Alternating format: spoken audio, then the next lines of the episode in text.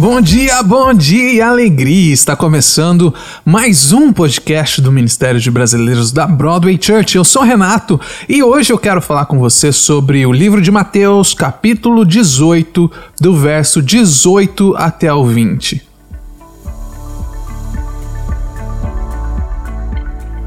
Você tem um amigo ou você tem um parente, um familiar que você considera muito seu amigo? Você sabia que a Bíblia, ela hum, nos incentiva a estarmos juntos e buscarmos juntos a presença de Deus, não sozinho, mas em, em companhia de alguém?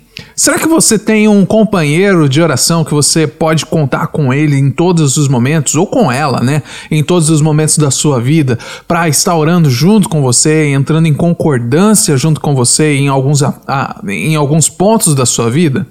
Olha só o que diz aqui em Mateus 18, do verso 18 até o 20. Eu afirmo a vocês que isso é verdade. O que vocês proibirem na terra será proibido no céu e o que vocês permitirem na terra será permitido no céu. Eu afirmo a vocês que isso também é verdade. Toda vez que dois de vocês estiverem orando na terra pedindo a mesma coisa, isso será feito pelo meu Pai que está no céu. Porque onde dois ou três estão juntos em meu nome, eu estou ali com eles. Olha só que, que palavra maravilhosa para nossa manhã desse dia.